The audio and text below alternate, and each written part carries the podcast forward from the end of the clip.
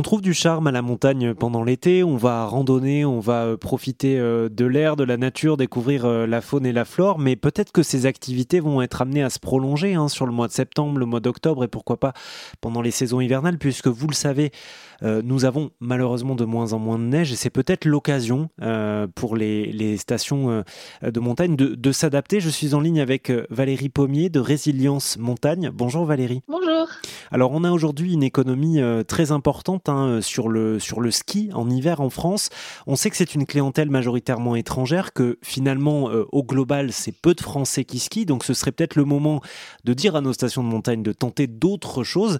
Euh, quelles sont les, activités qu'on pourrait euh, faire monter dans nos stations de ski pendant l'hiver? Qu'est-ce qu'on pourrait y faire autre que le ski ou la luge? L'hiver, bah, l'hiver de, se promener en montagne à pied avec des, équipements de raquettes ou sans raquettes, puisque cette année, à mi-janvier, on avait zéro neige dans les alpages, donc on était en. Euh, c'est triste, mais à la fois, ça fait découvrir euh, la montagne autrement.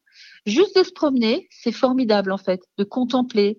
L'air y est pur en montagne, sans pollution, on respire bien. Et puis, il y a une, si on ne fait pas de bruit, on observe une faune euh, qu'on ne voit jamais ailleurs qu'en montagne, même l'hiver l'hiver de faire du ski de randonnée plutôt que du, ski euh, accompagné d'infrastructures. C'est intéressant. Il y a des stations qui mettent en place des, des, balades à cheval, ce qu'on appelle du ski joering. On se fait tirer par des chevaux, par exemple. Euh, c'est une tradition plutôt suisse, mais on en voit un petit peu dans nos, dans nos campagnes ici. Donc euh, oui, on peut. Mais, en fait, la, moi je reviens toujours à, la contemplation, même hivernale, et c'est très agréable. Quand on sait euh, justement que l'économie du, ski, pour rester là-dessus, c'est 120 000 emplois directs, plus de 300 000 indirects, est-ce qu'il y a une chance, si nos stations de ski réussissent le pari de l'adaptation et proposent d'autres activités de montagne, est-ce qu'il y a une chance qu'on puisse avoir une économie de la montagne qui persiste néanmoins? Qu'est-ce qu'on devrait faire, euh, l'économie de la montagne? S'il y a bien une chose qu'on devrait faire, parce qu'on on est obligé de parler de décarbonation. Hein. Aujourd'hui, euh, avec ce qu'on va vivre du territoire et du réchauffement climatique, il va falloir dépendre un petit peu moins du tourisme quand on est en montagne.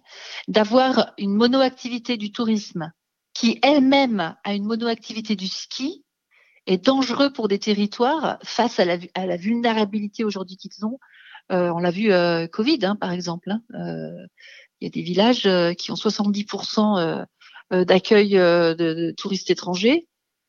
si l'État n'est pas derrière pour activer des compensations financières fortes, qu'est-ce qui se passe hein?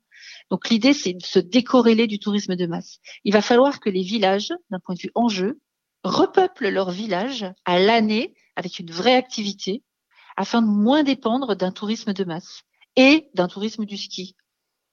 Ça, c'est l'enjeu, en fait.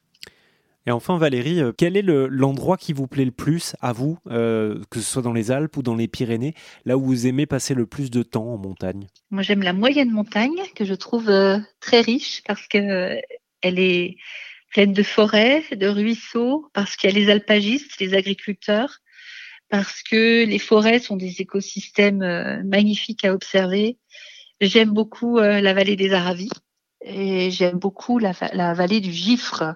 J'aime beaucoup le village de Samoin, par exemple, et les montagnes qui sont au-dessus. Eh bien, ça donne envie d'aller se balader en montagne, en été comme en hiver. Merci Valérie Pommier. Je rappelle que vous êtes la fondatrice de Résilience Montagne.